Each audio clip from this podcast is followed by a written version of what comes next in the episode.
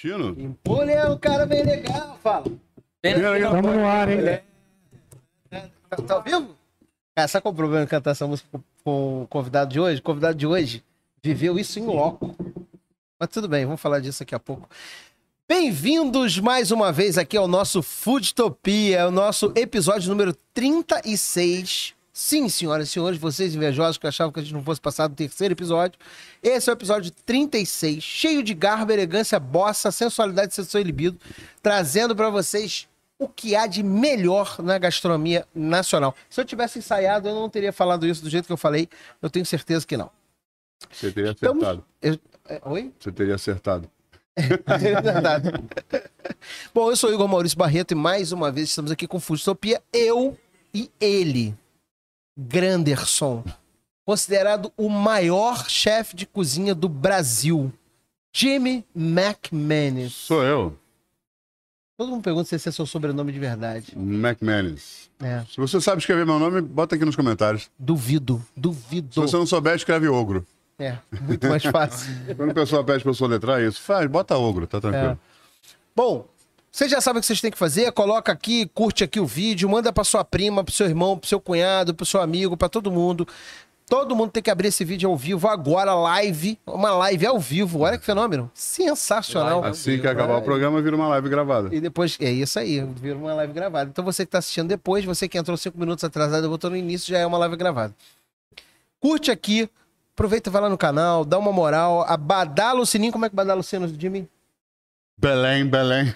Badala esse sino, cara, porque eu sei que você é fofoqueiro, vai querer saber primeiro tudo que tá acontecendo antes de todo mundo.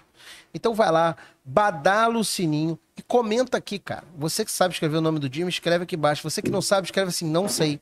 Escreve aqui embaixo, porque quanto mais gente tiver aqui na live, mais curtidas a gente tiver.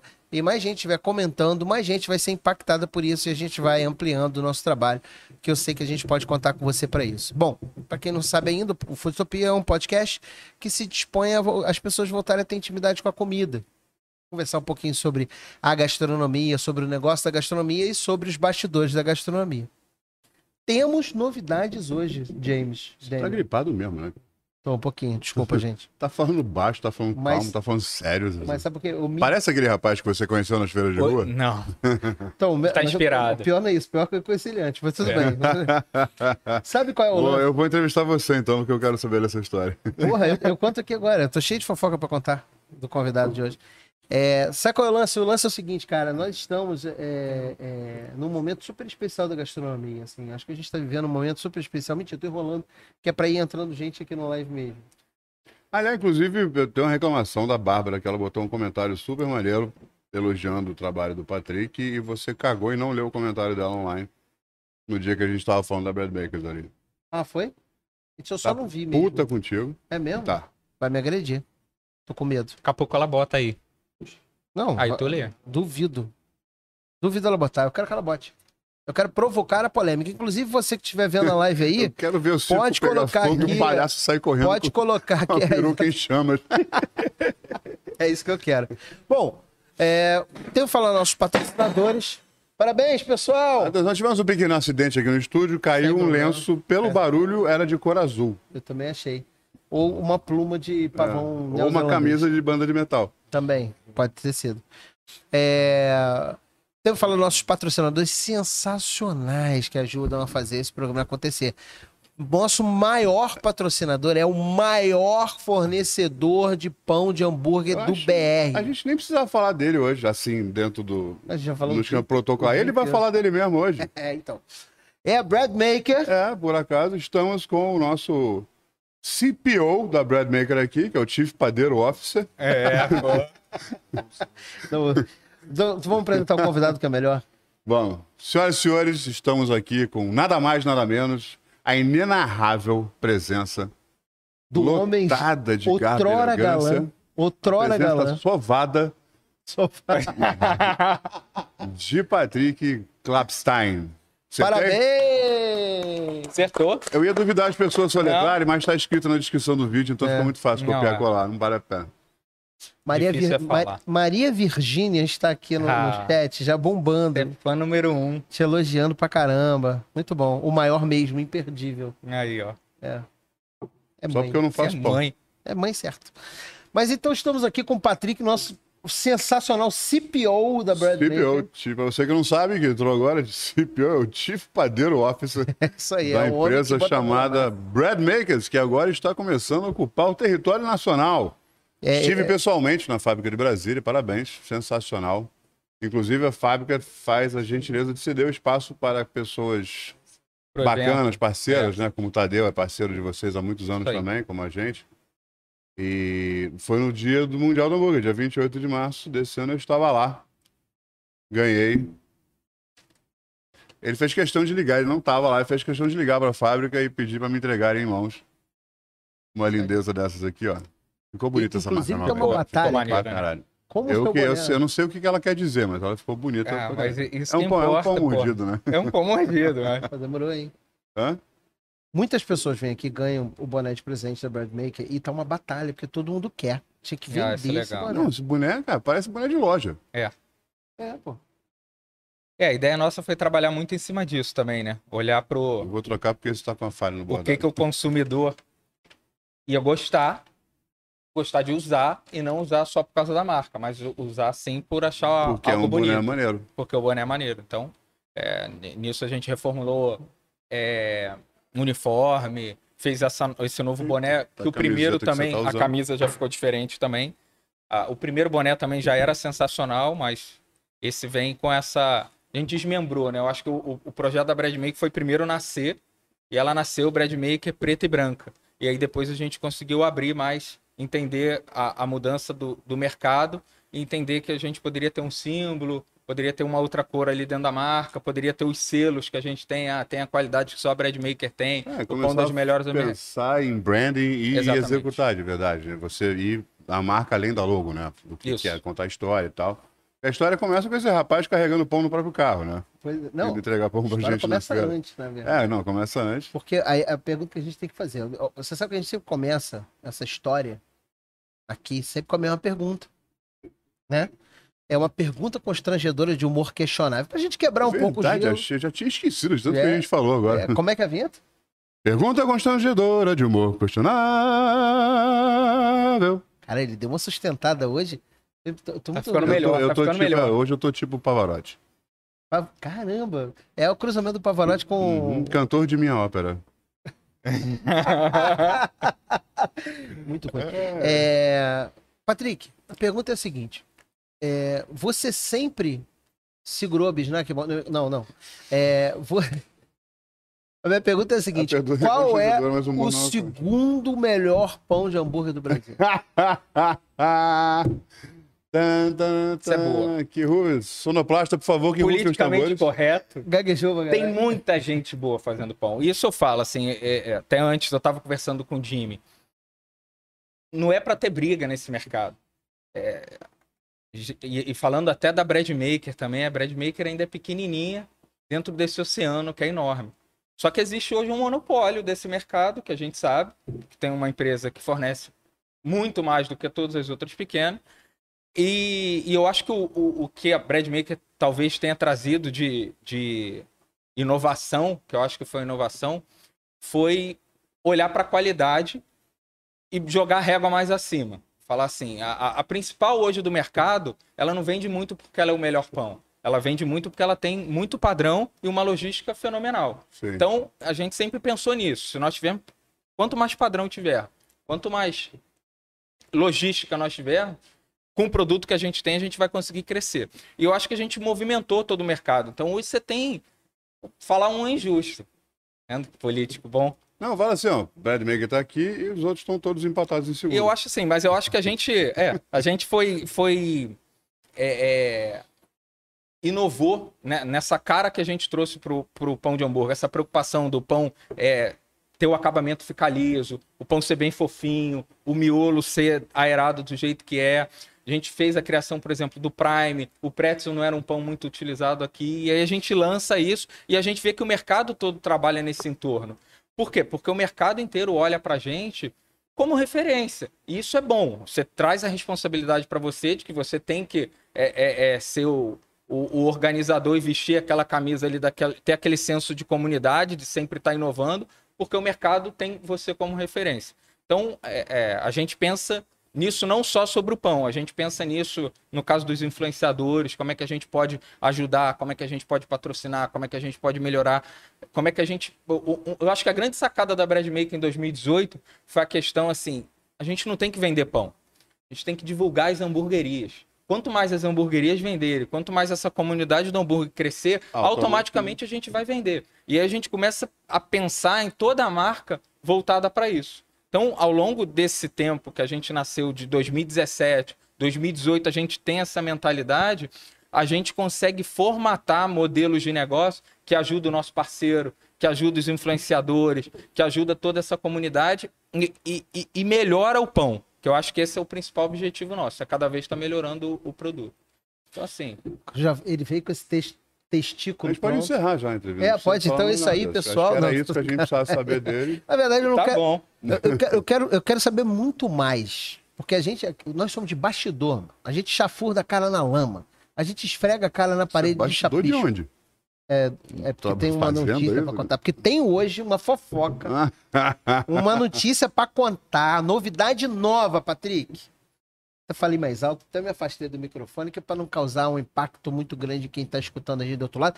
Temos novidade, mas não vou contar agora. Ui. Só vou contar mais pro final da live. Vai ter que esperar aí. Para segurar a galera. Fica... É, senão não vai dar, porque todo mundo aqui só tá elogiando, elogiando, dizendo que pão, o pão é delicioso, o Patrick é delicioso.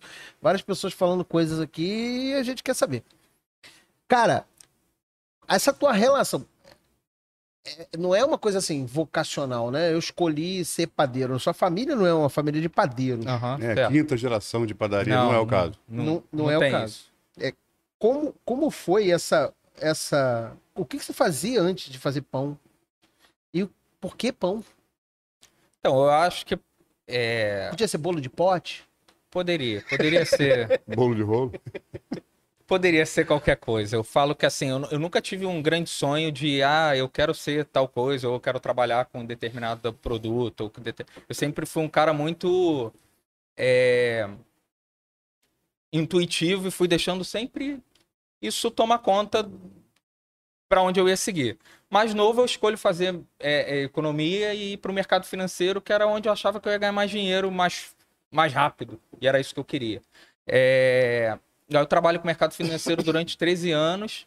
É, não é, mercado financeiro é tranquilaço. É, não, não é aquilo que eu. É, é, eu falei acho... pra minha filha fazer isso, mas ela não, é. não escutou. Não, não. Vai ganhar dinheiro. Saturei, assim, foi uma coisa que eu não quis mais fazer, e aí eu larguei, e larguei definitivo, não queria voltar pro, pro mundo corporativo. E aí eu fico seis meses. Se você voltar pro mundo corporativo, olha só que maravilha que chegou aqui agora. Maravilha, bom demais. O nosso segundo patrocinador. Ah. Nós mesmos, porque a gente é, o patrocina próprio. É autopatrocínio. Autopatrocínio. É. Então o Ogro Steaks é patrocinador e, e mandou a gente pra tá gente. no esquema do Work for Food. Gentilmente. Olha aí. Ó. A embalagem ficou bonita. O pão é meio Rafa Castro. Nós vamos provar tudo. Rafa Castro, nosso designer. E avaliar sem... O pão é meio mais ou menos, mas... Você já viu o seu pão dentro da embalagem tão bonita? Não, tá lindo. Tá bonito demais. E Mas assim, conta, você assim, no mercado Então, e aí eu saí do mercado financeiro e aí fui pro. Eu fiquei seis meses sem saber o que, que eu ia fazer. Porque eu não tinha um. E aí Decidiu fui... o sabático? É, foi um período, mas eu não tinha mesmo para onde ir. Eu não queria Entendi. voltar ao mercado financeiro. E aí eu falei, agora? Minha vida inteira foi, foi em cima disso, o que, que eu vou fazer? E aí acho que é aquela hora que a, a família inteira, todo mundo te olha apavorado e falando, cara, isso daí já deu errado, não tem para onde ir, o que, que vai fazer agora? O cara trabalhava de terno, tinha uma carreira ali, e eu acho que tem coisas que tem que acontecer. Isso tinha que acontecer, a passagem pelo mercado financeiro tinha que acontecer, trouxe muita coisa boa. Eu acho que é essa agilidade que eu tenho o tempo inteiro na Bread Maker de é, errar e, e, e, mudar muito rápido para acertar vem do mercado financeiro. A gente não tem muito tempo é, é, para pensar ali quando a gente está no meio de uma operação. E aí eu fico seis meses sem saber o que fazer quando pinta a oportunidade de eu distribuir salgado. Então, salgado congelado. E aí, em 2013, eu começo a. Eu comprei salgado, eu comprava salgado numa fábrica de salgado congelado, botava dentro do carro e ia vender. Passava em posto de gasolina, passava em lanchonete, falava, olha aí, qual. Que, que trabalho que você. Que salgado você trabalha aí? Posso deixar um meu? Deixava, no dia seguinte, voltava lá pro cara é, me falar se gostava ou não e eu fazia venda. Fiquei dois meses fazendo isso. Depois eu fui para uma fábrica de, de salgado. E aí essa fábrica de salgado é interessante e, e eu acho isso muito legal de contar, porque assim. Uma cervejinha, quer eu uma não água, quero, não. amariola, Quero- uma tô- cocada, tô um de pé de boa. moleque, né? Tranquilo, por enquanto tá tranquilo, obrigado. E aí eu acho, eu acho que essa parte é muito legal contar, porque ao, ao longo da minha. E eu acho que isso cabe muito no, no momento de hoje. Ao longo da minha vida profissional, nunca foi fácil conquistar nada. E, e eu acho que às vezes a gente quer o reconhecimento muito antes do que. Não é que a gente mereça, né? É do que o reconhecimento vai chegar. Às vezes demora. Então, quando eu entrei lá em banco, eu fiquei cinco anos como estagiário. Todo ano falavam que ia me efetivar e não efetivava. Eu estava lá trabalhando feliz durante cinco anos. Depois fui efetivado, fui para outro banco, enfim, a coisa, a coisa andou. E se eu não tivesse ficado lá na minha época de estagiário, isso não teria talvez acontecido ou acontecido de uma outra maneira. E aí, quando eu começo no salgado, também é a mesma coisa. Eu vou trabalhar numa fábrica pequena que fazia salgado muito de forma artesanal, até ali em São Cristóvão. Inclusive, coincidência ou não, na rua que é a Bread Maker hoje, na Lima Barros. É... dizer, essa fábrica existe ainda? Não, não existe. Não, Ela é. nunca existiu. A Lima Barros hoje, a Brad Maker ocupa a Lima Barros inteira. É. Não, ela não. Ela, ela, ela era num espaço de 30 metros quadrados. E eu acho que ali foi. é, é, Eu tinha que passar por ali também. É, ali eu fazia parte comercial.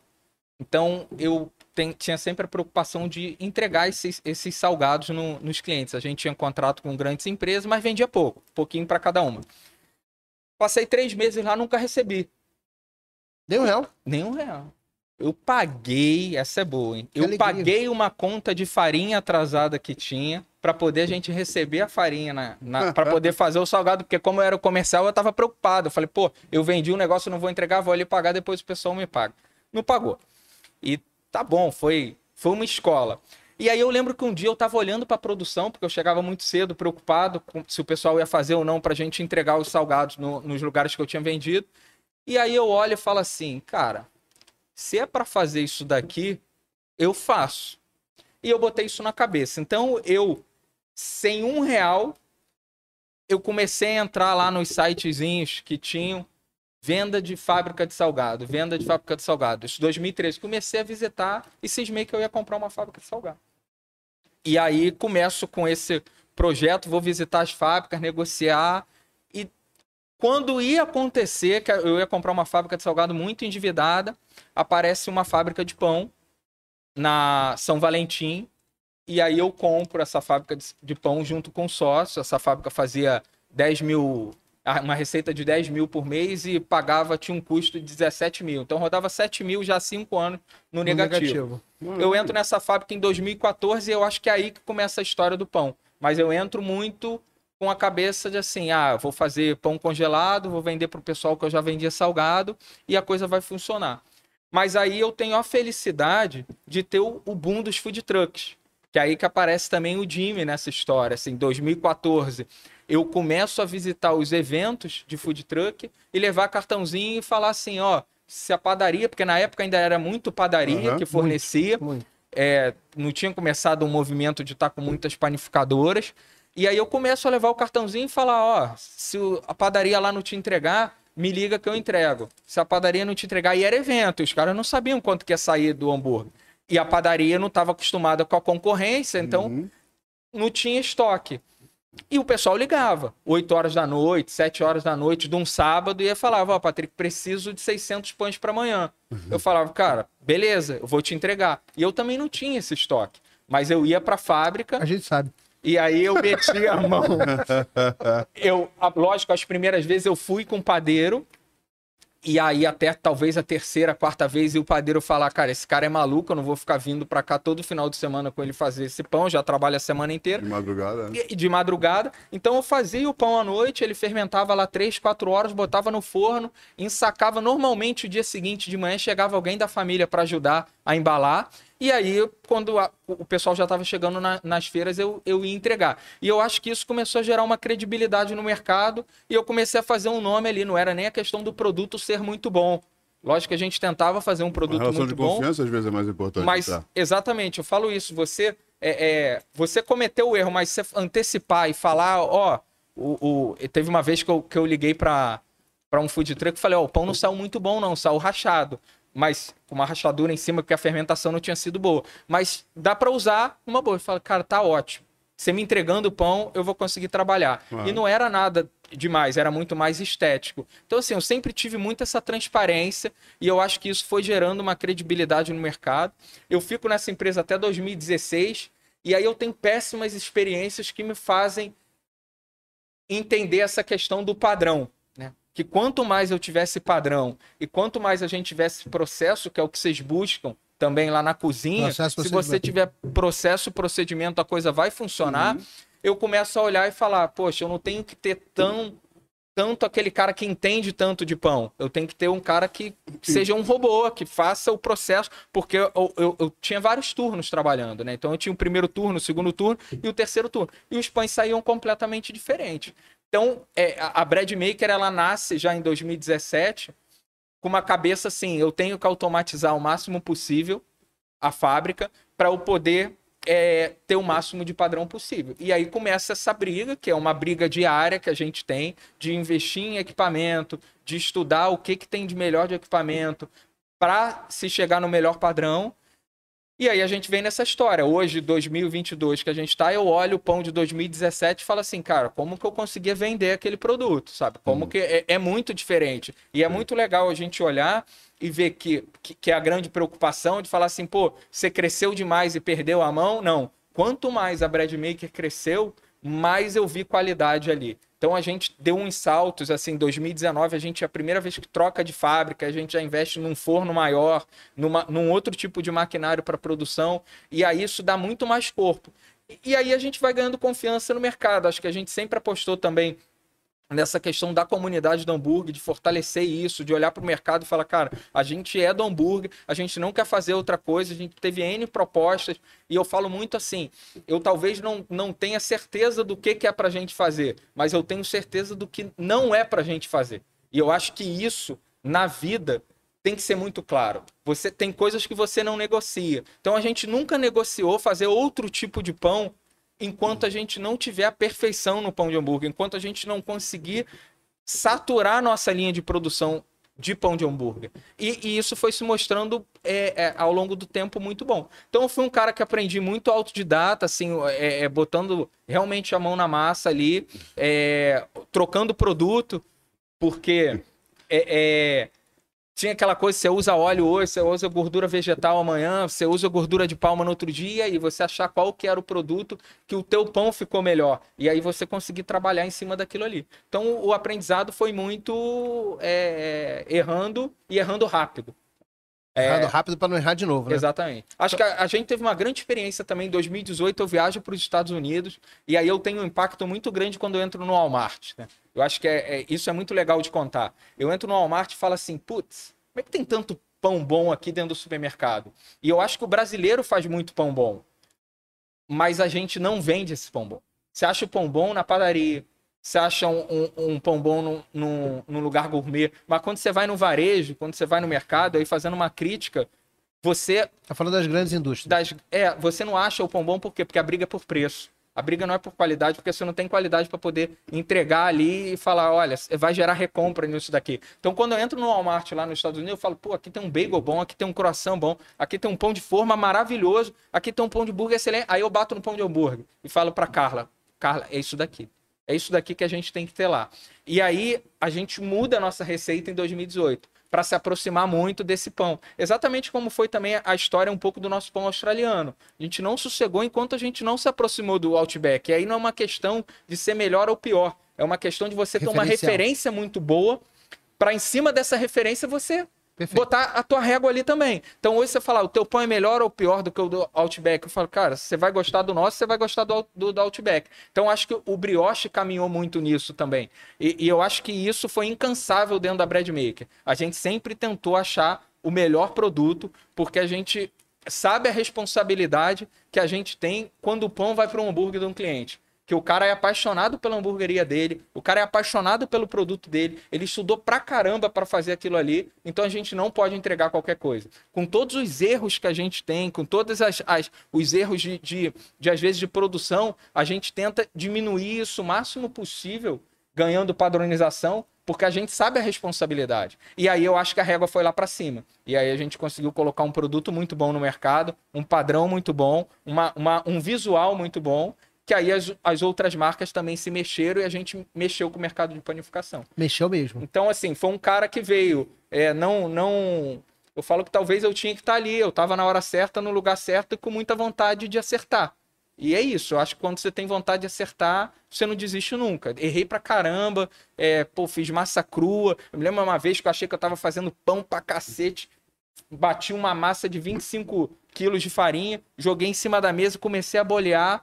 Na hora que eu olhava pro lado, eu falava, cara, o pão tá fermentando. O pão tá fermentando, não vai dar tempo de eu bolear. Na época eu boleava na mão ainda. Então, assim, eu tive muita dificuldade nesse processo. Como é que boleia na mão? Faz aí. Sim. O pessoal que tá vendo no Ó.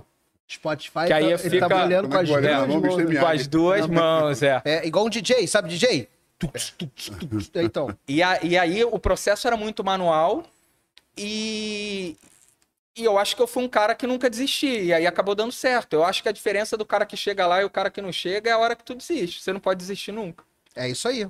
Agora, antes de você continuar falando sua história, que tá muito bonita, tá todo mundo vendo. Queria agradecer o pessoal do chat aqui, tá bombando.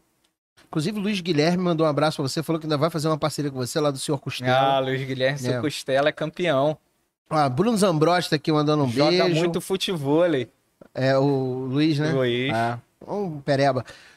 Alex Não, Salles mandou um beijão, falou, parabenizou eu o Jim por ter trazido você, falou que quer um boné, mandou um beijão.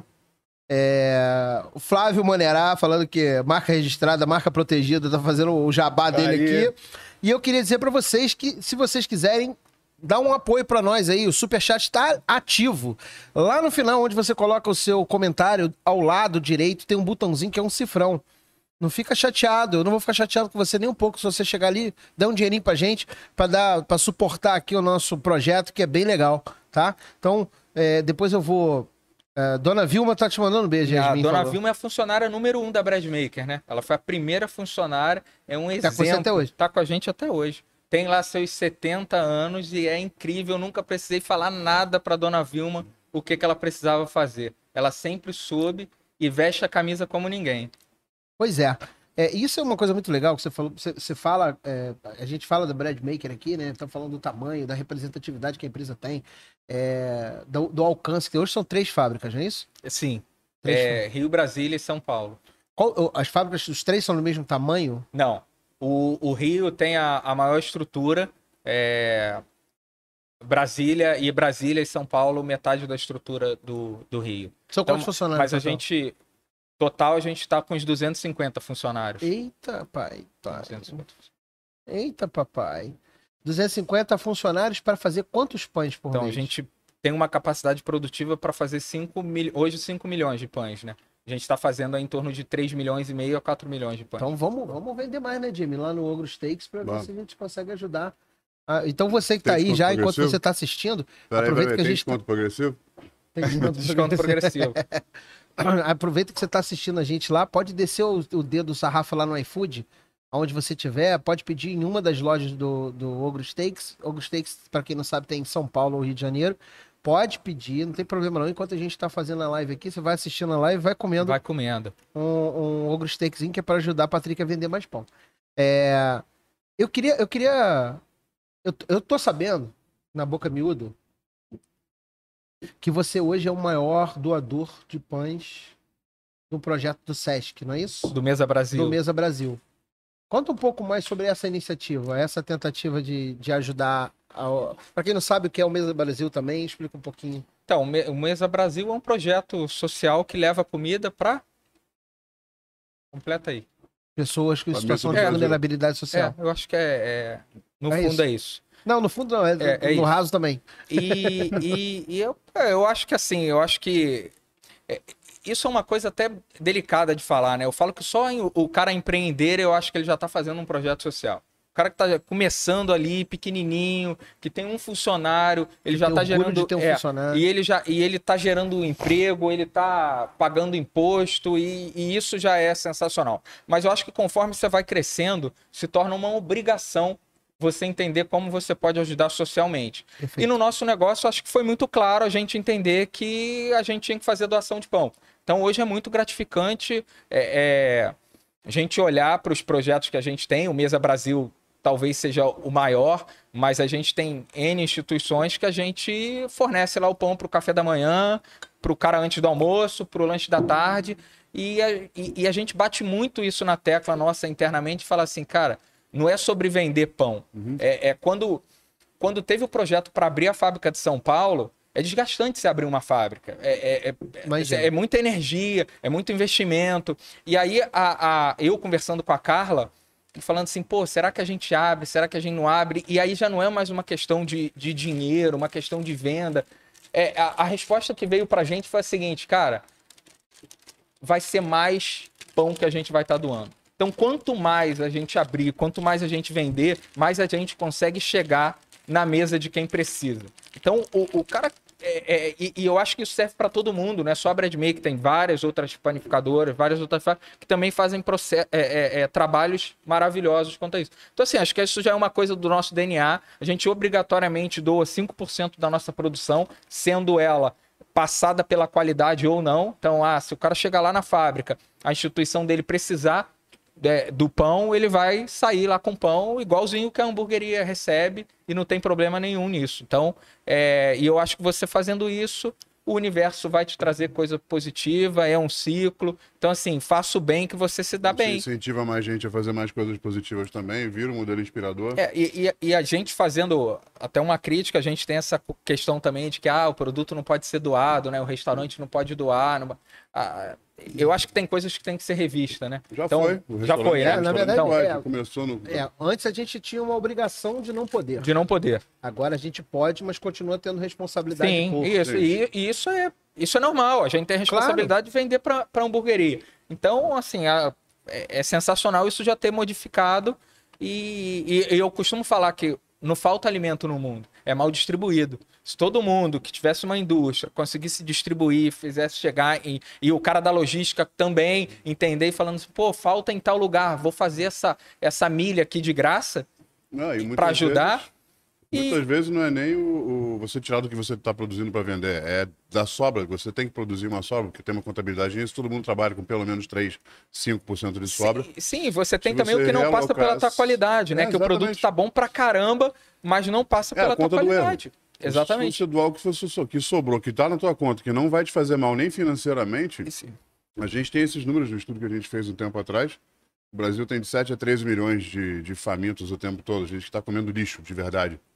E se a gente parar de jogar fora comida boa, não é nem aproveitamento é total, é, é aproveitar o que está sendo desperdiçado. A gente alimenta 25 milhões de pessoas. É isso. É, o... A gente alimenta 3 a 4 vezes o que existe de famintos hoje no Brasil. É, o, o costume muito da, da, da, panificação é fazer farinha, né? Faz farinha de rosca com o que sobra. Uhum. Então, assim, a gente não faz. A gente nunca fez, nunca faz vendeu. A gente faz a doação. Eu confesso que eu já fiz farinha panko com seu pão. Eu, eu lembro, você comentou. Eu já fiz crouton com o brioche dele. Falou. O melhor crouton que eu já botei numa sopa. É, né? Foi? Eu já, é, eu já, eu botei, já botei seu pão em algumas receitas. Porque, às vezes, como a gente precisa aproveitar o máximo de SKU possível, e aí dentro de um contexto de um cardápio de um restaurante que você tem seu pão de hambúrguer ali e você precisa do crouton em outra receita, uh -huh. você usa o mesmo pão. Sim. Tem porque comprar um pão para fazer Já crouton. Tá lá. Então, Sim. Você é... sempre compra mais, prevendo uma venda superior, às vezes a venda não chega. Uhum. Eu não vou jogar aquele pão fora. E não vou dar pão velho pro cliente. A gente transforma o pão velho num crouton delicioso. E isso aqui faz um crouton Mas fudido. uma vez, a, vez que eu fiz a, a farinha panko foi no perrengue. O cara não me entregou a farinha panko. Eu tinha pão de hambúrguer. Eu falei, ah, vou ligar pro Patrick, vou pedir mais pão. Eu vou me virar e vou fazer farinha panko por seu pão. Fiz farinha e deu certo. Ah, deu. Deu, passou, passou. É, passou. Não, não foi aquela panko que. Uhum. É, não tinha o um desidratador, é. enfim, você precisava de um outro equipamento. Não né? deu, a gente fez do jeito que deu. Então, né? é, é isso é uma história assim de resiliência, sabe? É se virar com o que você tem. E eu acho que a, a, a nossa história na Bread Maker foi muito isso. Assim, a gente nunca. Eu, eu falo isso para a equipe. É, tudo que vocês passarem, tudo que a gente está vivendo aqui, provavelmente eu e a Carla já vivemos em outro momento uhum. dentro da fábrica também. E tudo passa, tudo se resolve. Sim. Então é, é, a gente conseguir é, ter muita serenidade para resolver aquilo ali do, do momento. E, que vai acontecer. É, in- indústria, e eu falo panificação, talvez seja uma, a indústria mais difícil de se trabalhar, porque você trabalha com um produto muito vivo. É, não é uma panificação congelada, é uma panificação que você assa o pão. Então você tem a parte de fermentação, você tem que ter os processos muito bem controlados, principalmente quando você começa a fazer muito pão.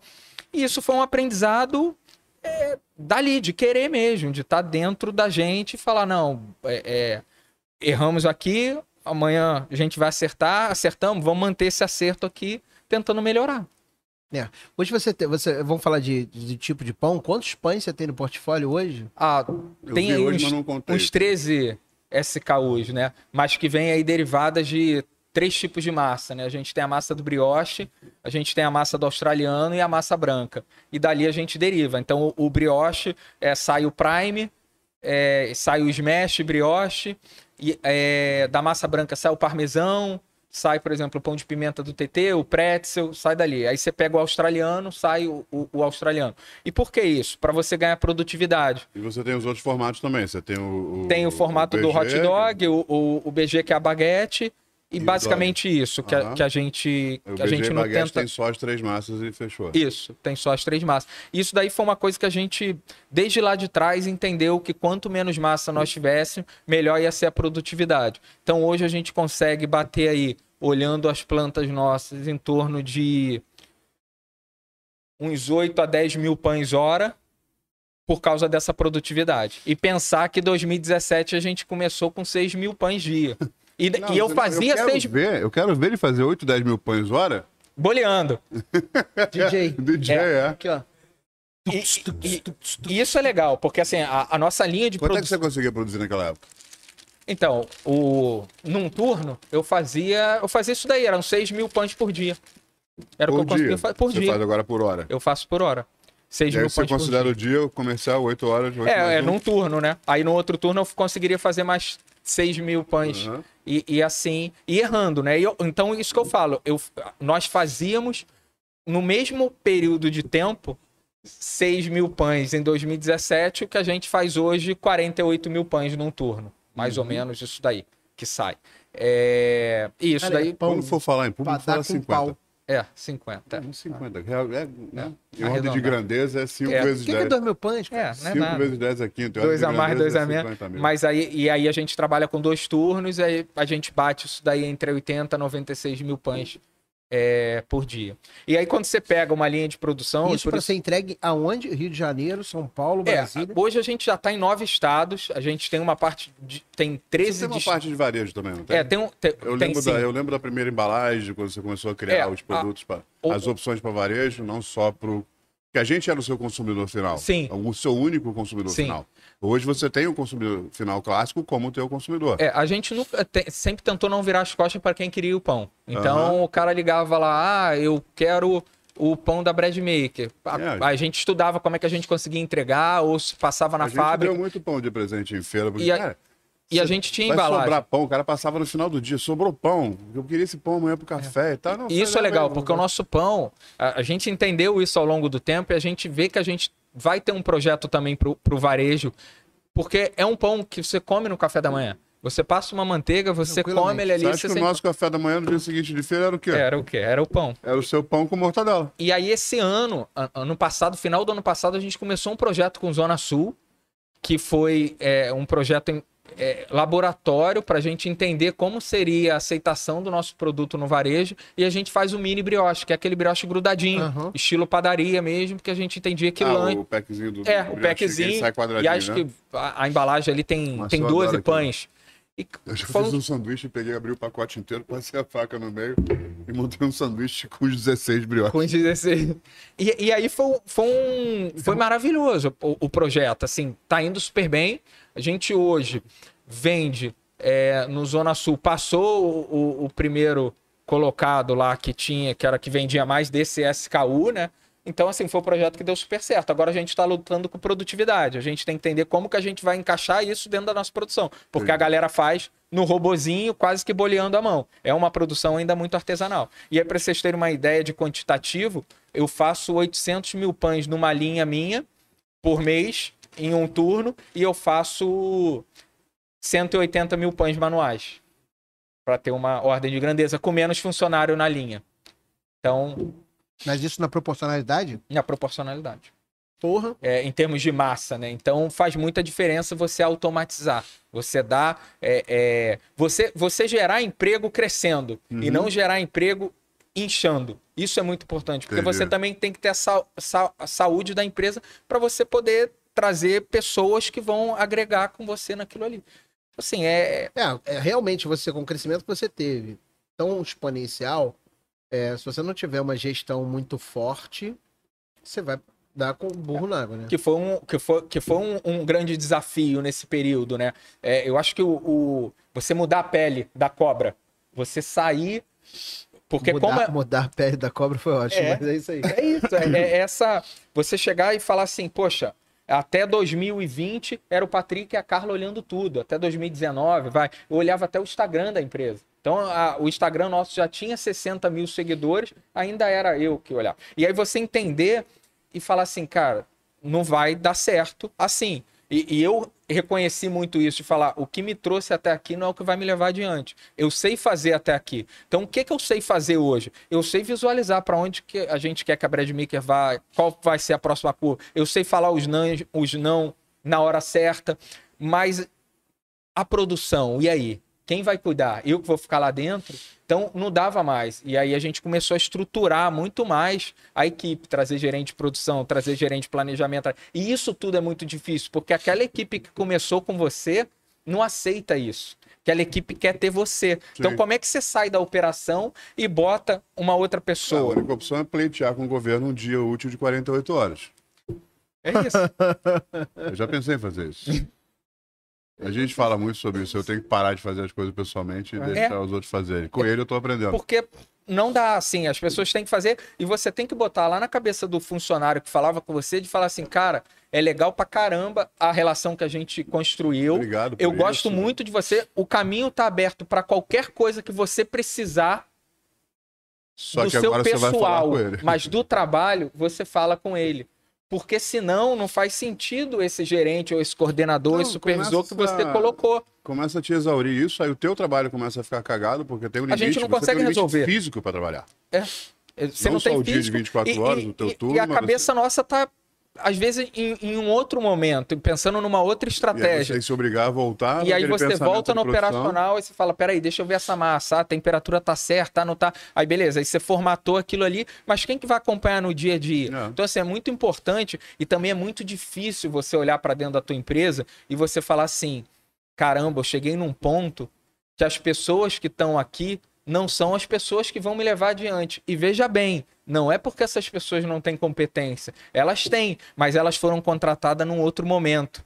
Então, o que vai te levar adiante é um outro tipo de profissional. E você trazer esse profissional para dentro da tua empresa e fazer com que todo mundo entenda que está chegando ali para somar é uma loucura. É. Contanto que eles entendam que os valores são os mesmos, é, eu acho que é isso aí.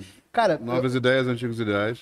Eu- é, exatamente. É, porque é uma questão de estratégia. Essas, essas colocações são pessoas de estratégia. Sim, Além de ser um movimento estratégico, mas você contrata pessoas de estratégia para que esse trabalho dessas que já estão lá tenha um valor maior agregado em relação ao que você está querendo construir, calcado neles. sim. Sem eles, você continua não, não conseguindo crescer. Precisa de todo mundo. Sim. É, e é Agora eu queria mudar importante de entender assunto. nesse momento, antes de você mudar de assunto rapidinho, é que existe sim, existe uma diferença daquele nível tático, do nível operacional, para justamente é, é, você virar borboleta. Você vira borboleta, né? No, no, no sentido Sim. figu- no sentido figurativo do melhor jeito possível. Sim. Metáfora. Por quê? É, a, a própria, a própria lagarta faz a mudança dela dentro do casulo. Sim. Só que é muito difícil para a lagarta soltar o casulo e voar. Esse é o pior momento para a lagarta. Não é virar Sim. borboleta, é ser borboleta. Sim. É, é a transformação em si. Não, E quando você é, consegue chegar num tamanho e consegue ter. Você se libertar do, né, do Exatamente. a Então, o distanciamento crítico que você teve para olhar é que é legal. Porque o, o ruim do pequeno empresário é justamente esse. O pequeno empresário é o cara que está na produção e é o cara que, em outro momento, ele tem que olhar o big picture e se distanciar e ter o distanciamento E é crítico. o cara que tá no financeiro muitas vezes também, aí o cara é muito bom naquilo. Então é, é você enxergar e você saber também que o seu, os seus skills vão ter que mudar. Então, assim, o que foi bom para você de você controlar o financeiro, de repente não é. Você é muito bom naquilo, mas você tem que render em uma outra parte. Então você tem que trazer alguém para o financeiro. Eu tive a sorte sempre de ter a Carla do meu lado, que eu acho que se não fosse ela, a gente não teria caminhado, porque a gente dividiu muito bem. Então a Carla sempre cuidou do administrativo, RH, financeiro e me deixou muito livre sempre para o comercial, marketing, operacional. E Só- apesar do trabalho, seu passado dentro do mercado de finanças, né? É, é, ma- mas eu acho que o meu passado dentro do mercado financeiro falou: ó, isso eu não quero de jeito nenhum. Entendi. Porque eu, eu- e por que que para mim foi tão fácil virar borboleta? Porque eu, eu sou um cara muito comercial. Eu sou um cara muito de vendas. Cara, eu me segurei muito pra não te zoar agora. Não, eu vou- eu- eu eu soltei pra você zoar e você não quis. Eu vou, não, mas vai, vai pro Pô, meu Instagram. Era pra Eu isso. botei aqui, ó. Eu aprendi, sou autodidata, aprendi botando a mão na massa. Patrick, Catsplane Patrick. É isso, é- é o corte. CPO da Bradmaker. É o corte. E aí eu acho que, que essa foi a questão. Eu sempre fui um cara operacional dentro da fábrica. Eu falo que eu fui o eterno estagiário, que aonde precisava eu ia lá para resolver. E, e aí, em determinado. Mas não é o que eu me via sendo o melhor possível. Eu não, eu não consegui, talvez, desenvolver Todo o seu potencial. todo o meu potencial nisso, para o que a Bradmaker precisa para o futuro. Então, acho que eu ajudo muito mais estrategicamente, comercialmente, do que operacionalmente hoje em dia. Mas vo- você participou do Scale Up, né? Sim. Que foi uma iniciativa do Sebrae com Endeavor e Isso. tal, não sei o quê. E, e, na época, se eu não me engano, salva minha memória, porque eu acompanhei esse processo vendo, torcendo. é, foram 15 ou 20 empresas, não lembro, que foram escolhidas para participar do Scale Up e você foi a única. Aliás, Explica o que é pra quem tá ouvindo e não só- entende. É, é um programa de aceleração. é um. É, a isso. Endeavor é uma empresa sem fins lucrativos que ela pega as, as empresas com maior potencial de crescimento e que crescem mais de 20% nos últimos anos. elas Então, fazem essa análise. e eles elas- fazem essa elas análise, conversa com cada gestor, né, cada Uhum. sócio da empresa e entende se faz sentido ou não. Em 2020 a gente participou do Endeavor Nacional, que é alimentos e bebidas. E aí, manda aí, o que, que você ia falar das 15? Não, eu, ia- eu ia falar que algumas empresas, se eu não me engano, de todas, eu me lembro de duas. Eu lembro de você e lembro da Gumer, Aham. que Que é hoje do cardápio, né? quem- é, que, faz, que é uma solução de, de pedidos virtual, que acho que não- Uhum. co- pode até ter começado como cardápio, não sei se começou como cardápio, mas hoje é, é um grande hub de automação Uhum. para bares e restaurantes. E eu não lembro das outras, quer dizer, você vê o que, que Eu representa esculhambei a de Gumer agora, é 20 aquela do cardápio. Cara Desculpa, cara. Gumer, desculpa, não, não foi isso que eu quis Não, dizer. e, e foi uma turma sensacional. Assim, se você pegar, porque por ter sido a nacional, ela, a- a qual é a diferença da nacional para regional? A gente participou da regional em 2021, é, na do Rio. É, só que a nacional ela tem um patrocínio. Então, por trás entra, na nossa entrou a Ambev, a Nestlé, Grupo Pão de Açúcar Todo mundo entrando por trás. e a Cargill. Todos entrando por trás e dando apoio e dando suporte. Então você tinha troca com. Exemplo, a gente desenvolveu uma linha da Clean Label no laboratório da Cargill. Com Porra, testes da Cargill. Então, assim, olha o suporte que é dado naquilo ali. E foram empre... o, o Cafeine Army participou. Então, assim, Uhum. empresas com. É o café Arm, que é aquele negócio do, do- é um Do- suplemento do de café, café. É legal exatamente. pra caramba, é. Então, é. é- Patrocinou um amigo meu que podia, continuar patrocinando É, não, meu o- amigo Diogo. O Bruno lá é fantástico também. Então, o- a Olga Ria. Então, assim, teve, teve muita gente boa nessa turma. E aquilo ali é um aprendizado fantástico. Eu falo que o que eu aprendi ali, talvez como gestor, como olhar estrategicamente, porque aí você começa a ter o cara que vai te ajudar. Então, cai um, um cara que já passou por tudo que você passou e, tá já com uma empresa já muito grande, já, viu, uma já centena de pessoas passarem pelo que você Então, passou. É, a gente teve mentoria com o Sérgio Escodro, da, da Mabel, é, que, que foi da Mabel. E aí você conversar com um cara desse, você fala assim, cara, tu- o que, que você quer perguntar? Esse cara já passou. O que, que você quer saber de Você logística? sabe o que, eu perguntaria pra esse cara? Ah, Se ele botava rosquinha na Mabel dentro do leite. Eu É, perguntaria pra ele se as embalagens pra São Paulo e Rio são diferentes. Se aqui é biscoito Mabel, em São Paulo é bolacha Mabel. Ou na se ele- nota ou se ele- fiscal, ou se na ele nota bota em- fiscal. Ou se na, na embalagem de São Paulo ele conta a verdade que na verdade é biscoito. É, bolacha a gente dá na cara dos. Começou a dos- revolta aqui fora. É, começou a falar. Deus falou, ali, de Deus São falou Paulo. ali que bolacha na cara. Você é de São Paulo, o YouTube fica em São Paulo, não vai derrubar não nossa live. falar com a gente que a gente tá sem fone. É. É muito Eu bom. acho que foi pra, acho que foi pra isso que o Igor tirou os fones, pela liberdade. Porra, liberdade de expressão.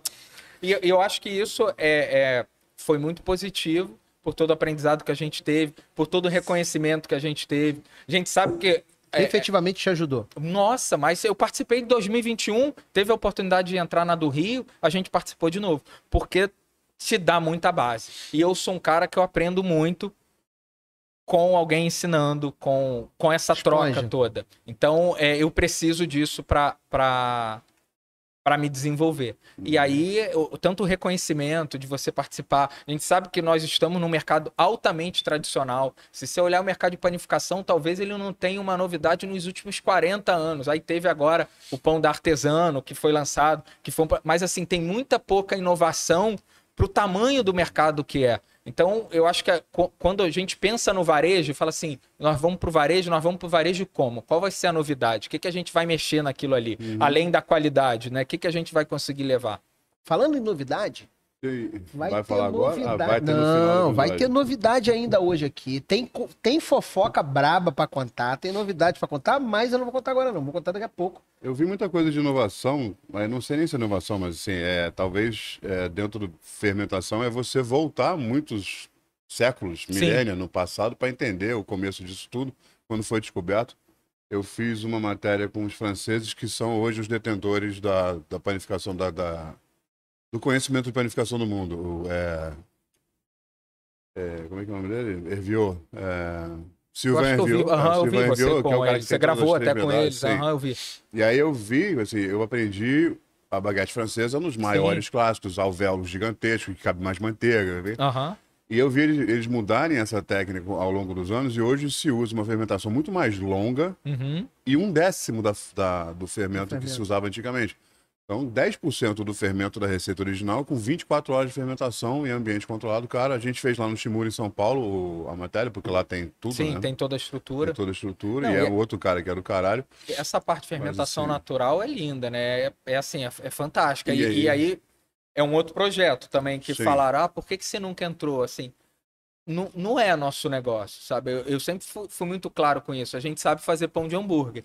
E Sim. pra gente aprender a fazer isso, foram cinco anos muito intenso que trouxe a gente até Para aqui. chegar num produto que Pra você chegar diz que é produto isso aqui eu quero que vá Que para exatamente, que a gente ainda precisa melhorar de padrão, que a gente precisa investir mais, que a gente precisa você- trazer mais maquinário, mais é, é, assim, a panificação no Brasil, eu falo, tem muita gente boa, tem muita gente Tem boa. demais. E você acha que existe espaço dentro da indústria para o processo de fabricação natural? Artesanal? Então, eu, eu acho que tem Cabe na tua fábrica, por exemplo? Então, eu acho que tem. é, tem algumas fábricas, umas panificadoras, pelo que eu sei, é, é, ainda embrionárias, mas que fazem a pão congelado com fermentação natural. Então, mas eu acho que faz muito sentido, por exemplo, por que, que uma estrutura.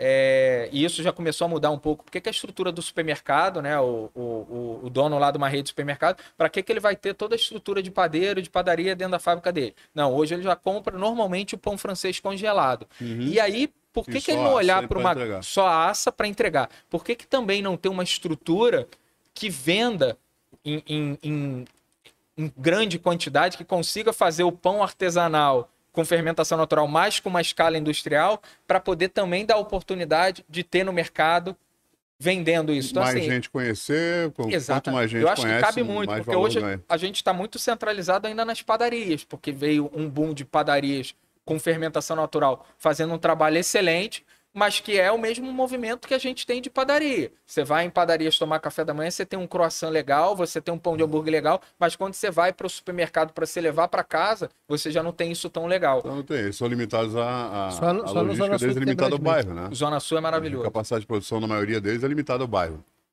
O cara só consegue atender seis quadras É isso. no E aí, qual o investimento que esse cara vai fazer para poder atender mais do que isso dali? De repente, não cabe dentro da estrutura dele. É. Então, eu acho que sim, que em, em determinado momento vai surgir algum player, talvez que já faça, pode ser que, Que seja consiga bread maker, fazer essa- que já tenha um corpo no cenário do Pão de Hambúrguer, tenha toda uma, uma capilaridade já. Ah, tem 20 distribuidores a nível nacional, tem, por exemplo, para hotel.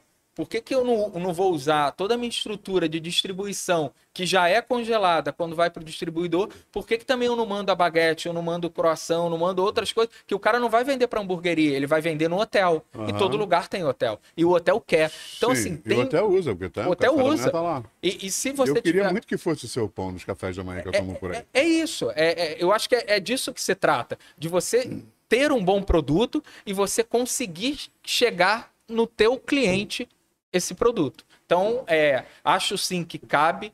Acho que alguma hora vai ter algum lugar que faça o pão de fermentação natural numa escala industrial, porque isso já tem. Se você for para a Europa, isso existe. É, E eu acho que esse é o caminho. Então, acho que a gente tem muito ainda a amadurecer na panificação no, no Brasil, sabe? Muito a crescer. Tá lindo você falar isso. Eu quero saber pra onde vai a Bread Maker agora.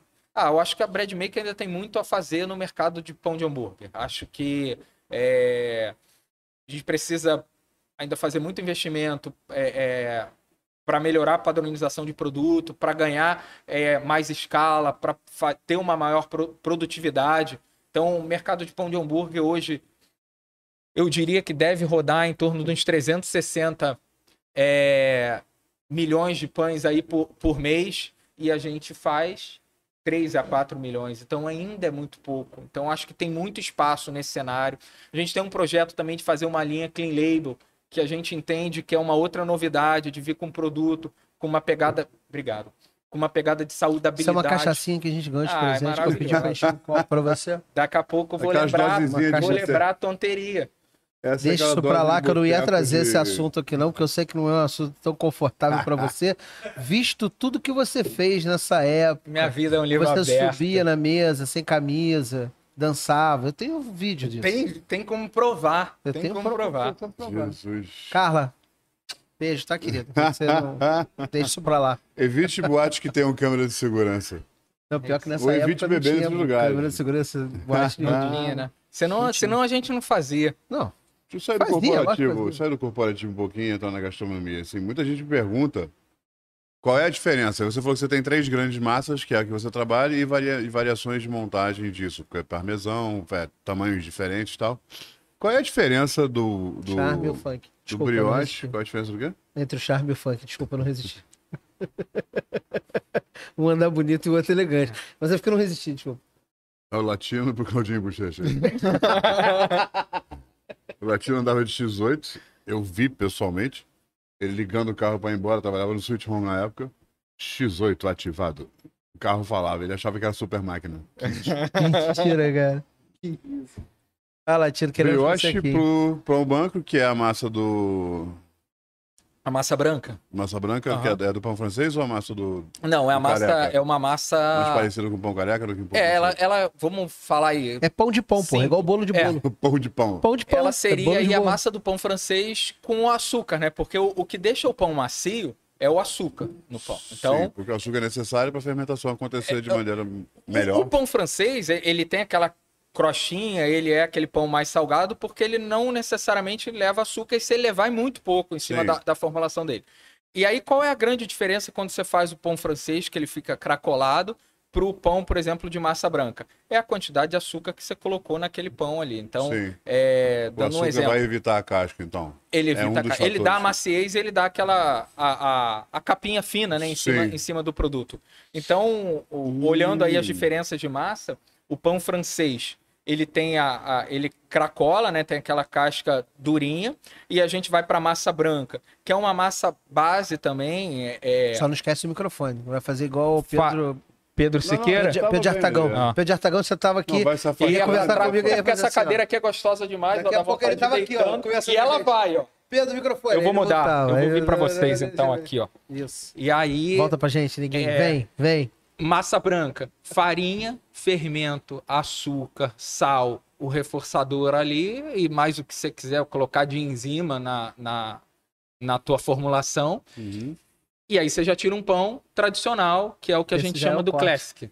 Esse é a receita do pão da Brad Mason. Exatamente. Esse, esse é o corte. Segredo contado. E, e aí você vai para a massa do brioche, que é uma massa Mas na, na, na indústria, né? Porque como é que é o brioche tradicional? Ele leva ovo, manteiga, leva tudo. Como Bastante é que é o, manteiga, é, inclusive, né? Como é que é o brioche? E aí, se você for fazer isso industrialmente para você vender, você sai de um preço de um pão de R$ 1,50, R$ 1,60 para um pão hoje de R$ 2,90 a 3 reais. E aí fica inviável. 3, 3, 3 reais, 3,50. É, é, é, é.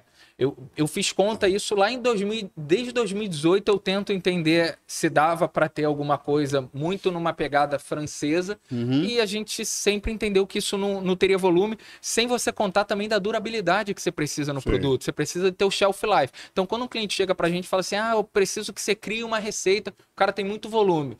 A gente tem que entender que dá para criar a receita, mas dentro do que a gente sabe fazer. Sim. Porque o pão nosso dura 15 dias de validade em temperatura ambiente por causa do- do- dos produtos que a gente usa. E aí esse produto dá um tipo de salto no pão, dá um tipo de característica na, na parte de fora. Então a gente desenvolveu um brioche que, que chama pro, pro sabor da manteiga, que chama pro amarelado. E aí a, gente, a pintura ali com, com ovo, né? Hoje a gente não usa mais ovo porque a gente tenta tirar tudo também que é de origem animal. É, é, então, se você pegar. Vamos parar de comprar, então. Usa o que É. então? Hoje tem um produto que, que ele é um produto Da souvenir. é da Souvenir, É, souvenir. que aí não, ele é um produto Ou então aquele da Mantiqueira, você já viu? Que ele- o ovo que- da Mantiqueira novo? Ah, não. Chama Novo, N.ovo. Ah, eu já Ah, vi. é. não. que é o ovo. ovo É vegano. um ovo vegano. É. E aí tem um Eu produto, pensando como é que faz um Puta ovo vegano. pariu. tem um produto Eu que faz o da, cenográfico. Já usei muito no Globo.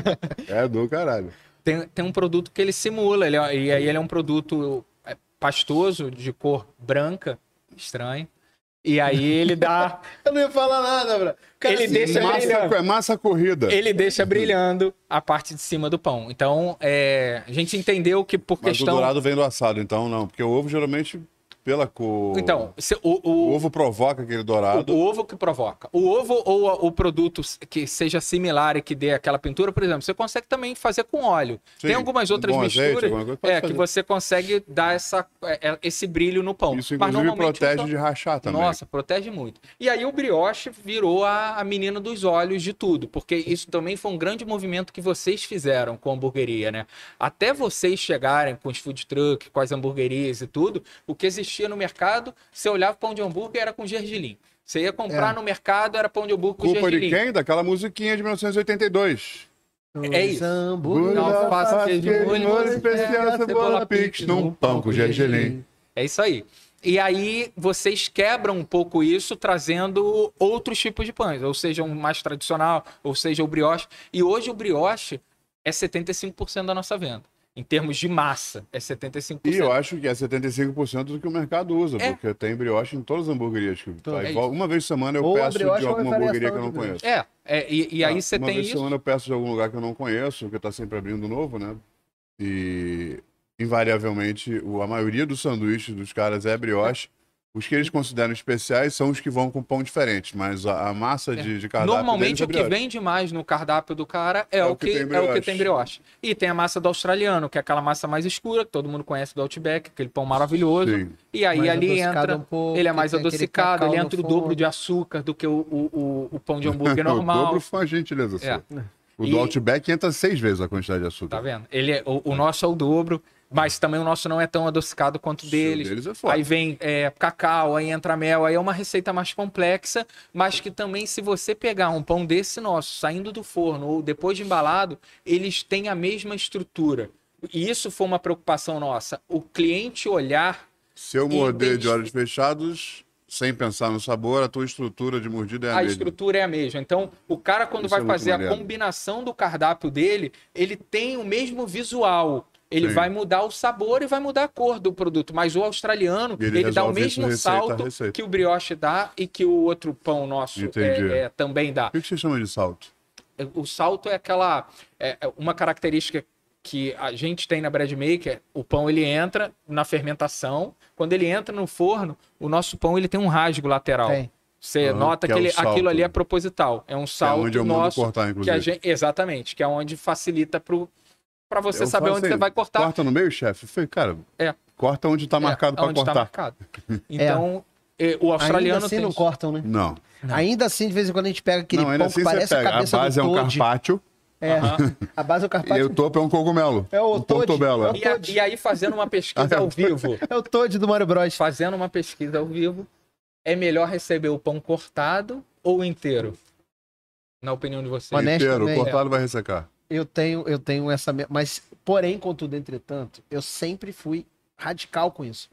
Falei, pão cortado é ruim porque ele resseca, é ruim. Aí. Cara, assim, eu usei pão cortado durante um tempo. É bom pra caralho, operacionalmente falando. É, sim. sou- operacionalmente, sim. Não, e aí. E ainda mais o teu, que é o que O eu desgra- usava, era muito ele- parecido. é, eu posso usar, eu posso botar a base numa caixa, a tampa na outra e pegar o que eu quiser. Aham. Eu não E preciso vai separar encaixar. pão por O pão, vai encaixar. desgraçado do Patrick entregou pra gente um pão já cortado. Cara, não, não deu diferença de Não deu diferença. É, é essa a preocupação, é o miolo, né? Você entender que o, o- aquela capinha de dentro do pão, ela não pode é, ressecar. Então, para isso, você tem que ter um shelf life adequado e também embalar rápido esse embalagem- produto. Exatamente, essa embalagem facilita. É. Tua embalagem facilita. Embalar rápido É, faz diferença? Faz muita diferença. Então, cada. A sua embalagem tem atmosfera modificada? Não, ela tem uma. A gente tem na embaladora uma sucção ali de. Para tirar um pouco de ar de dentro só da embalagem, que a própria embaladora tem, mas a durabilidade do produto veio da receita mesmo. E não foi uma coisa proposital. É, foi uma coisa que aconteceu e a gente fez teste laboratorial, deu 21 dias de qualidade sem perder a maciez do produto. E o pão de Em hambúrguer tam- temperatura ambiente. em temperatura ambiente, sem mofar, sem E nada. congelado ele dura quanto tempo? Congelado a gente trabalha com 90 dias do produto. E isso, teste câmera laboratorial. É. Então foi, foi uma coisa que.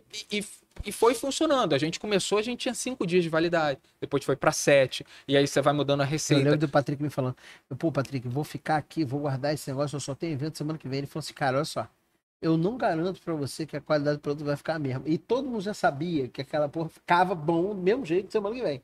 Mas ele mesmo era um É. que batia, porque ele não tinha ainda teste laboratorial. É, época exatamente. tal. Aí você fica preocupado, né? De. É, e, e assim, esse é muito franco também. É, é falar. é, porque é melhor errar sendo franco do que você eu chegar pra você e falar assim, pô, não, Igor, vai na fé aí. E aí você já vai com uma outra expectativa. Então, assim, você preparar também.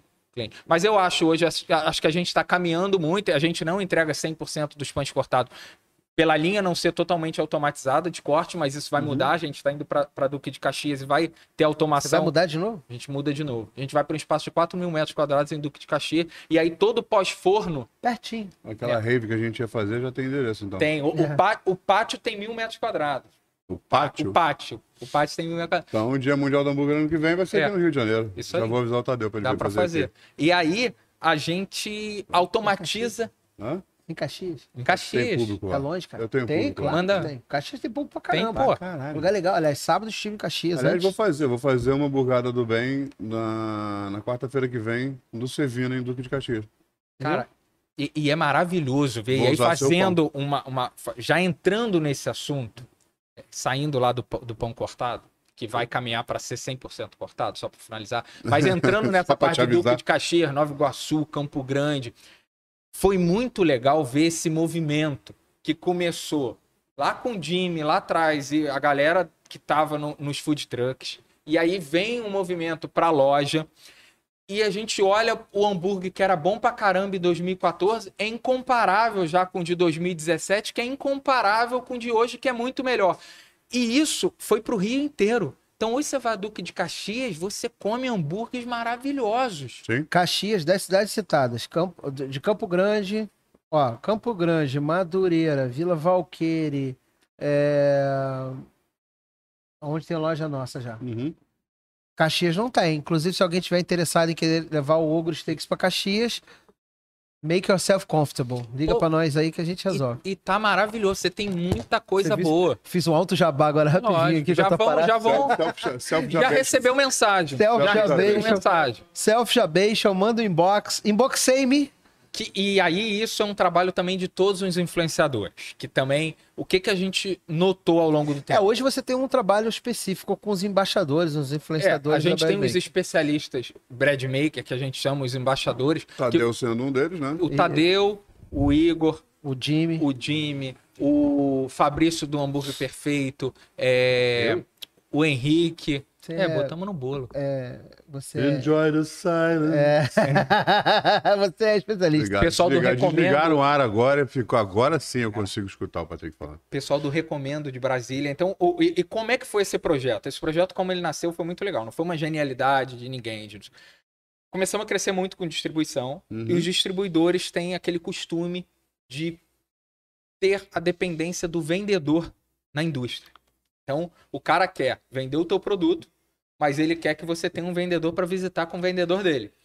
E a Breadmaker nunca teve um comercial. A Breadmaker não tem vendedor. Nós temos o pessoal do atendimento, que Uhum. atende os clientes, que pega a demanda ali de E você que visita as pessoas. e eu então. que visitava, e eu que fazia as, as contas maiores e visitava os pequenos. No início era eu. Quando eu saí de cena, nós entendemos que nós tínhamos que ficar com o atendimento e que nós tínhamos posicionado a marca de uma maneira que o cliente ti- tinha que entender que faria sentido ele ter o nosso pão para o sanduíche dele, para o hambúrguer dele. Você chegou nesse ponto, né? Então passou a, a busca foi invertida. Isso. A gente posicionou a marca de uma maneira que a gente tinha 100 mil seguidores no Instagram, a gente tinha todo um movimento, toda uma, um- uma propaganda para as hamburguerias que eram parceiras nossas, enfim. E aí, quando vem esse projeto, essa cobrança para cima de mim, de que ah, tem que ter vendedor, sem vendedor não dá, sem vendedor não dá, eu falo, cara, vamos pensar na comunidade?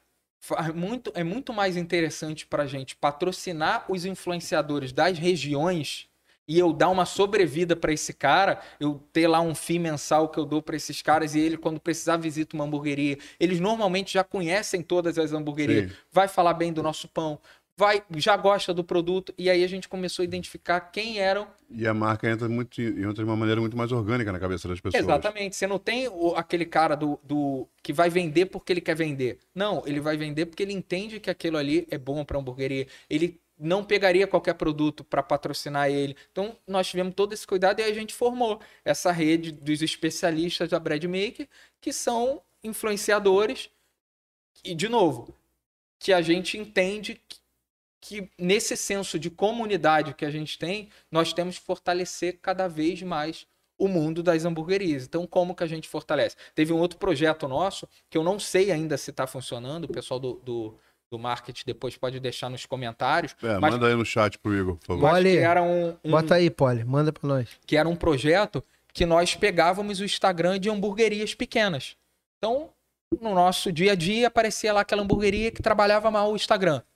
A gente entrava em contato e falava: olha, você quer que a gente gerencie o seu Instagram num período de três a seis meses? A gente fazia um contrato, mudava o layout, fazia uma cartilha daquilo Que ali. legal isso aí, cara. Isso E é a verdade. gente mandava pro Irado. cara ao final desses três ou seis meses do período que ele ficasse, o relatório lá do que, que ele cresceu é, e como que ele tinha que seguir, como que ele tinha que tirar as fotos. Então a gente tinha um manual daquilo ali. E não é pra gente vender mais. É pro cara ganhar sobrevida. A Claro. gente sabe que o cara da hamburgueria pequena, ele tá ali com a, com a- com a barriga na chapa. Ele não, não consegue se preocupar com o Instagram. Mas Sim. aí depois que você dá um caminho, é muito mais fácil pro cara manter. E aí a gente também ficava só um período pra gente poder pegar outro e fazer esse trabalho. Então, a partir do momento que nós criamos essa agência nossa in-house, que o marketing a gente interna, eh, internalizou ali na, na Bread Maker, nós falamos assim: ah, estamos com o tempo sobrando? Beleza, estamos. Então vamos pegar aqui e vamos ajudar. Então, a, a nossa cabeça funciona assim: como é que o cliente vende mais? Como é que a gente ajuda os influenciadores? Como é que a gente cede o espaço lá para poder fazer um evento no Dia Mundial do É, Hambúrguer? Isso, dentro do que você falou na primeira coisa que a gente conversou, assim, se o cara tá vendendo mais lá, ele tá comprando mais pão de Exatamente. você. Automa- O di- você a tua venda tá resolvida na venda dele. Eu só acho que o Dia Mundial do Hambúrguer, lá no pátio da Bread Maker 9 em Caxias, vai faltar pão. Pode ser. A Dependendo. gente avisa três Com meses antes antecedência. pra ele poder acumular. São 21 dias de prazo de validade. De validade. Congelado, não, congelado não viu mais. Não faltava 90 pão nem quando a gente tava na merda, a gente ligava pra ele É. meia-noite, ele dava um É, jeito, ela dava- virava a Eu noite. tô pô. só seguindo com a sua brincadeira. Não, meu, que foi muito Dando ruim. corda. Hã? Aliás, a falar em ruim, eu tenho novidade pra contar. tá? É, a gente já pode, tá já pode contar. caminhando já pra quase no final da nossa live. Que é a nossa, que a gente é ameaçado de porrada. É, e que a gente começa a ser ameaçado pelo diretor do programa. É, eu queria falar um pouquinho do pessoal do chat, que está aqui participando bastante. É, Pedro Henrique, é, a Joyce, mandando um beijo para todos. A Yasmin, já falei dela. A Ana Carolina Machado. O Flávio Monerá, gente muito boa. Já falou aqui. O Júlio e a Mirna, que falaram com uma gratidão enorme por você. A Mirna falou que você é um mentor é, dela e do esposo. Lá de Lá de Maceió. Maceió, Mandaram um beijo Maceió. os dois lá de Maceió. São maravilhosos. É, o Guilherme tá aqui, a Vilma falou bastante. A, Ma- a Maria Virgínia tá aqui de novo falando, de que, puxando teu saco. O Luiz Henrique, o outro, não é aquele. A Luísa, o Isambroche mandando um abraço por trás, né, gente? Eu sei que ele botou pros três, mas eu prefiro pensar que ele botou abraço por trás. É... Quero Agradecer a todo mundo a participação de todo mundo. Só que, ó, tem uma galera vendo aqui a live e só tem três curtidas no vídeo. Vamos. Desce a mão aí e curte mais, cara, que mais gente vem pra Clique cá. em todos os botões que tiver aqui à volta da tela, por favor. Então, você percebeu que eu tô meio fanho, né? Eu tô meio ruim, porque Tá eu tô, tô meio Tá meio, chuva. tá meio sábado. Willie Nelson, meio Kenny Rogers. né? Sábado eu peguei uma chuvinha. Por quê? Porque o Foodtopia invadiu o Rio Gastronomia no sábado. Aham. Eu vi lá. E a gente fez muito conteúdo legal. Você vai perguntar assim: você falou com o chefe internacional? Falei, não, mas eu falei com o faxineiro. Aí você vai perguntar pra mim: você falou com o Jimmy Ogo? Falei. Grande Jimmy Ogo, sensacional.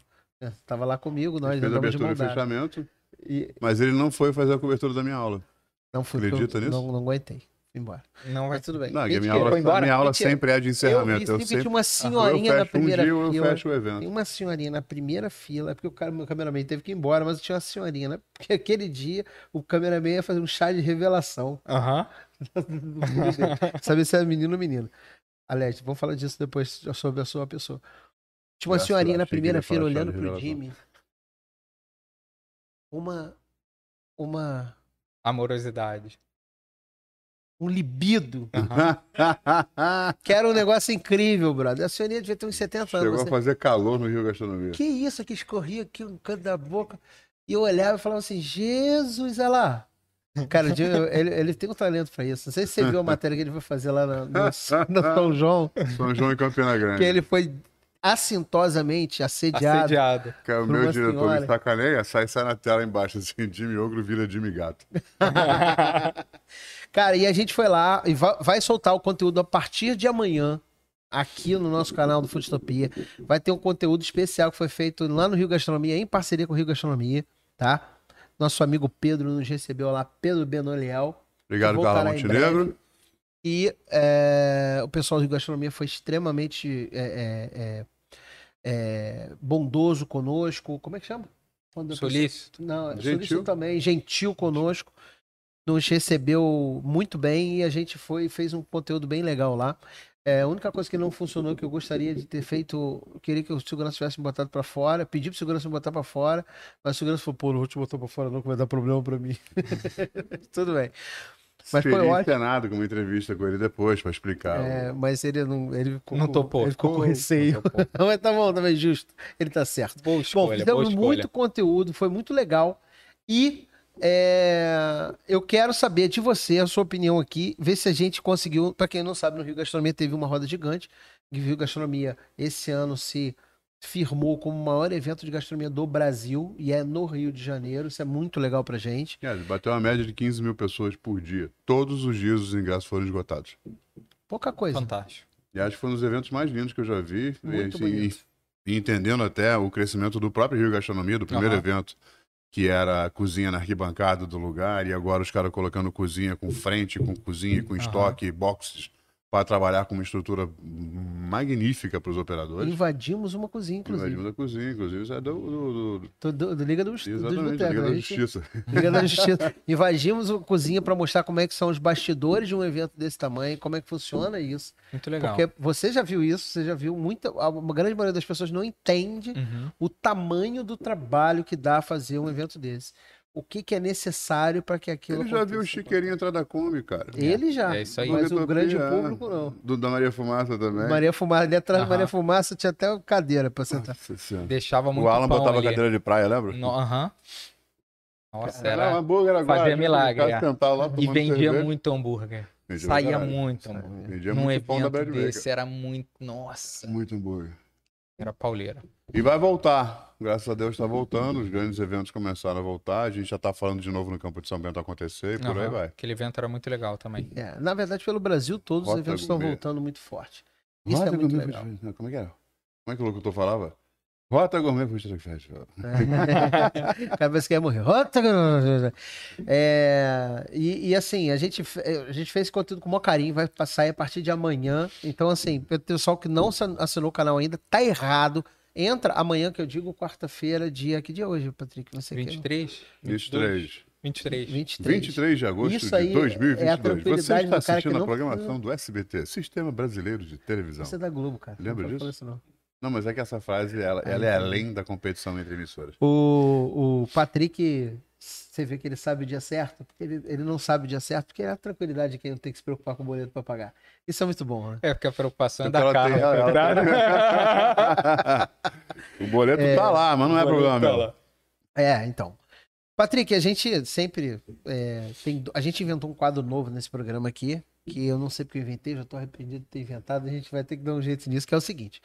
É, a gente pergunta pro nosso convidado, independente de quem seja, qual seja, de onde seja, um prato que tenha marcado a vida dele. Pode ser qualquer prato, pode ter Pode sido ser sua sanduíche, avó, pode ser uma sopa, pode ser. um- Lembrando que sopa não é janta. É, pode ter sido uma viagem, nem, nem fruta sobremesa. É, pode ter sido uma, uma viagem que você fez, qualquer coisa parecida com isso, mas que tenha marcado você, porque a gente, você vai dizer pra gente o que, que é a comida, não vai me contar qual é a receita, eu e o Jim vamos tentar reproduzir do nosso jeitinho. E quiçá chamar você pra provar, pra ver se Quiçá. tem alguma coisa a ver com o que você lembrava. Que saque escreve o- Q-U-I cedilha A, só pra deixar Já, claro. já esqueci, vou escrever errado. Tipo polícia. O que eu ia falar ia ficar claro, porque quando você falou, me veio na cabeça algo de- desse projeto com, com pão de hambúrguer. E, e, assim, eu, eu caí muito de paraquedas nesse mercado. A gente falou aqui um pouquinho da história.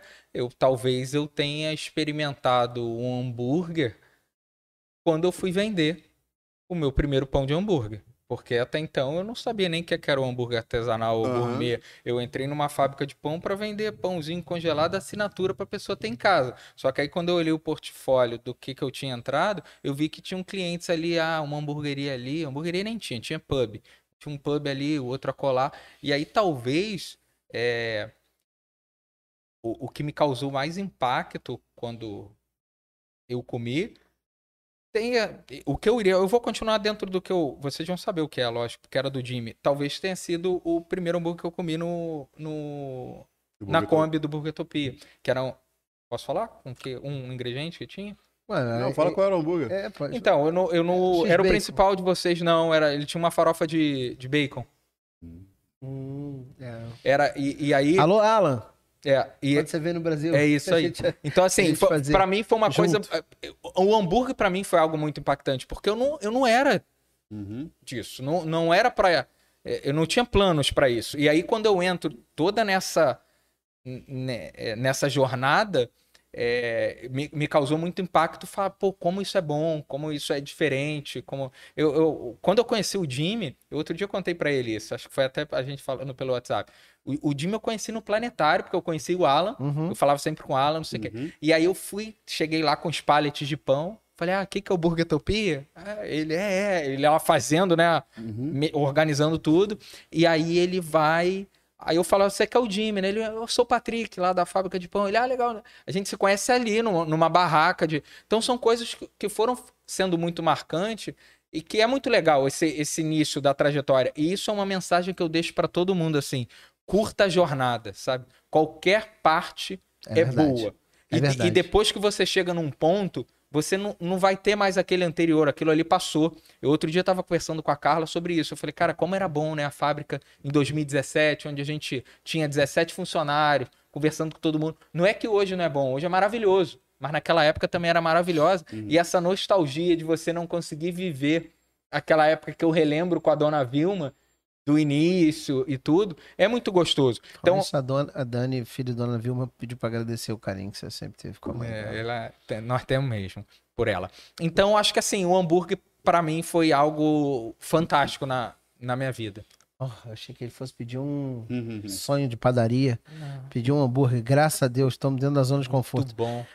Ô, Patrick, a gente tá se encaminhando pro final da nossa live. Sempre no final da nossa live rola um quadro especial aqui nesse programa. É um Hum. quadro que o Jimmy gasta muita energia. Posso dar aquelas perguntas padrão, então? Aquelas que eu tenho feito? Então, a gente sempre faz um ping-pong no final do programa. Aham. Tá? Então, perguntas rápidas pra você responder Com rapidamente. respostas lentas. Não, sem respostas lentas, tudo rápido aqui é. É, É, a primeira papum. palavra, a primeira frase que vier à sua cabeça. É, isso aí. Rápido, Mas é- é- é- as perguntas são muito fáceis. Tipo, feijão por cima ou por baixo do arroz? Por cima. Cara, eu vou pegar um por baixo aqui que a gente vai brigar. Coração ou moela de galinha? Tanto faz. Aê! Pô, moleque. Alguém? É, teve gente que não tem falou. que escolher coração moela. Pô, É, pois é, eu- sabe o que eu vou fazer depois? A gente chega, pega essas perguntas e depois seleciona só as melhores respostas. Não. É, coentro ou não coentro? coentro. Claro. Por... É, quiabo com ou sem baba? Com baba. A melhor Ba- resposta até hoje foi da Heaven, não teve jeito. Aí foi O que, que ela sensacional. falou? Ela falou sem baba já basta no beijo. Foi a melhor de todas. Doce de leite, mineiro clarinho ou argentino escuro? Cara, eu tenho tendência argentina, argentino escuro. Hum, Hum. tem tendência argentina. Qual é o pior corte de carne, na sua opinião? Ah, não tem. O hambúrguer precisa ter queijo? Não. O que você não comeria de jeito nenhum? Pô, eu como tudo. Comigo Não tem tempo ruim. O que você Vamos- comeria vamos- todo vamos dia? conseguir durian pro pessoal provar aqui quando falar É, isso. pode ser. Vamos isso aí. falar é isso, Prova vamos isso. Vamos fazer Prova durian aí. pra eles. Ou então, eu não sei se for lá no limite. Aí É. ferrou, mas. Ué, Difícil, Tipo, assim. olho de cabra. É. A gente come chicken heart, chicken heart. É. Chicken heart é Eu bonzão, acho pô. que essa ideia desse é a pergunta Mas- das coisas comuns. Mas que eu acho não que como, é, eu não é, como prova jaca. isso aqui. Aí você vai ver a cara do. Ah. Puta, isso daqui é, é brabo. Ô, Brabo, Qual foi a, essa o última? que você comeria todo dia até o final da sua vida?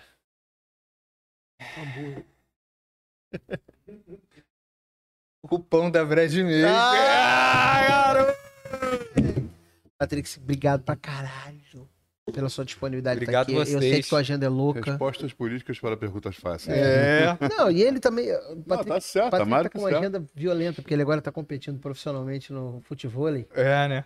E aí ele não pode. Na Não academia, eu me vê todo dia que tá lá. É. Cara, a gente trouxe um presente pra você. O nosso avental do Futopia. Porra, Pra maravilha. você dar pra Carla, porque eu sei que você não cozinha nada em Maravilha. casa. E o boné da Ah. Brett. Esse aqui é meu. Esse aqui é meu. Bom. Esse aqui é o meu, pô. Ah, para Obrigado vocês. para Eu que isso. agradeço aí a, a oportunidade, a parceria. Tamo E- junto, Nem. E é isso, eu acho esse trabalho de vocês é, é maravilhoso, assim, gerar conteúdo. É, é o que eu falo, assim, você conseguir é, dar um brilhozinho no- nos olhos de uma pessoa já vai fazer diferença para ela. E eu acho que é, vocês estarem aqui nessa batalha toda semana, que também tem agenda super corrida, que vocês têm um compromisso de vocês se disponibilizar para isso, é um propósito de bater palma. Então, é, isso serve para todo mundo que está ali com o seu podcast.